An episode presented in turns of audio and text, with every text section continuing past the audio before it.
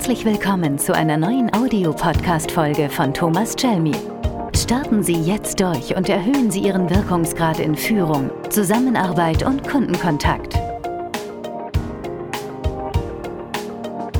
Das Thema heute: das Tal der Tränen.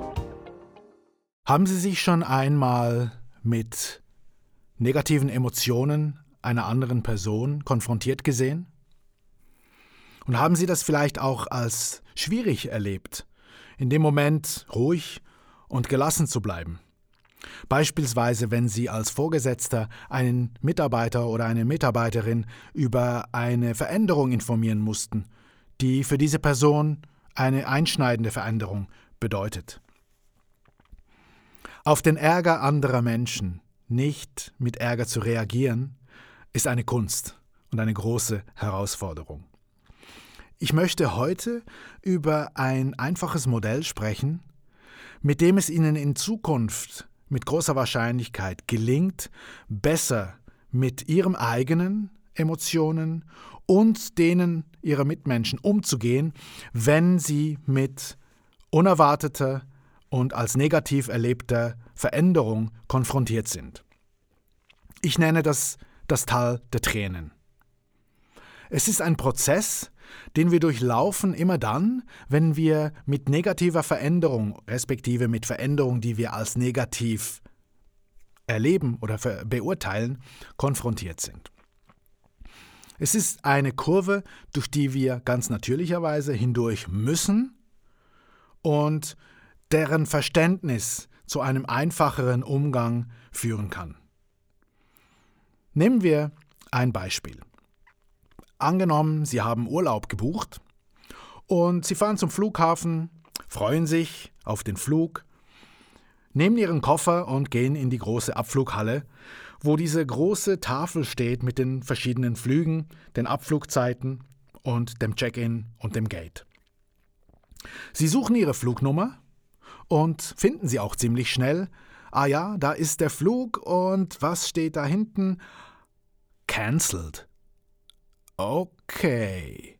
Was ist der erste innere Impuls oder der erste innere Gedanke, den Sie nach dieser Information wahrscheinlich haben?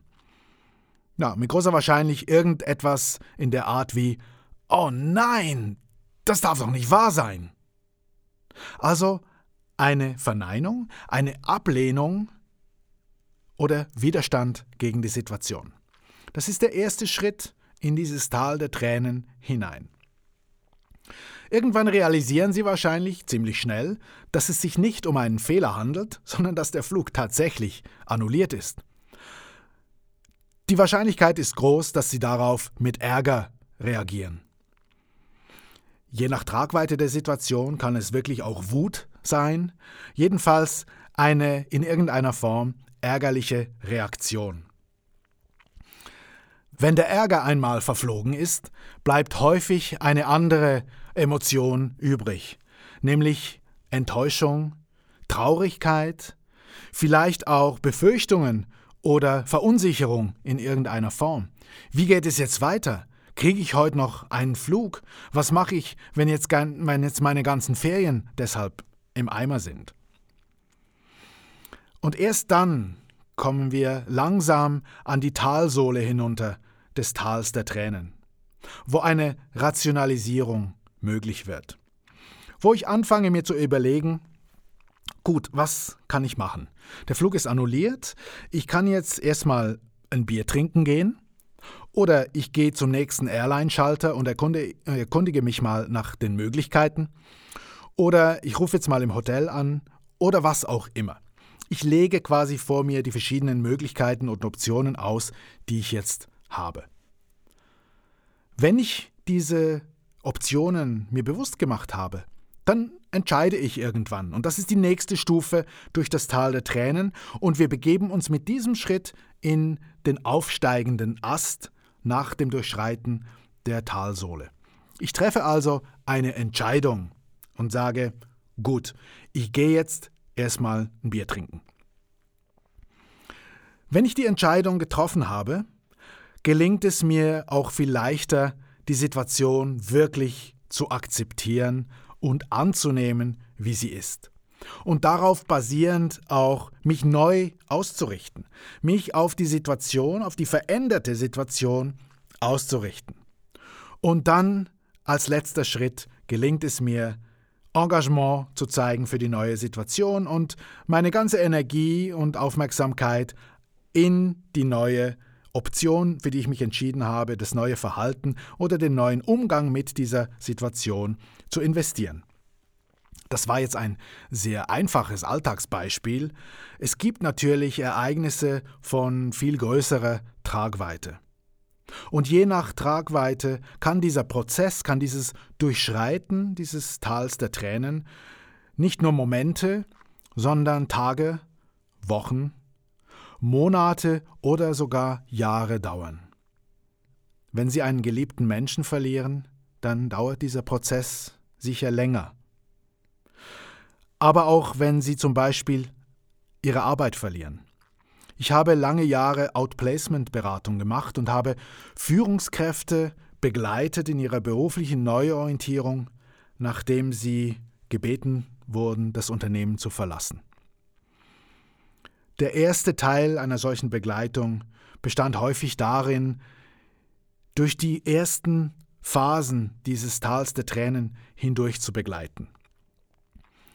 Diesen Blick zurück im Ärger, in Wut, in Trauer und Enttäuschung zu durchlaufen und den Perspektivenwechsel zu ermöglichen, weg vom Blick zurück hin zum Blick nach vorne in die Zukunft, in Möglichkeiten, die jetzt durch diese Veränderung auch entstehen, bis hin zur kompletten Neuausrichtung, Akzeptanz und zum Commitment zur neuen Situation.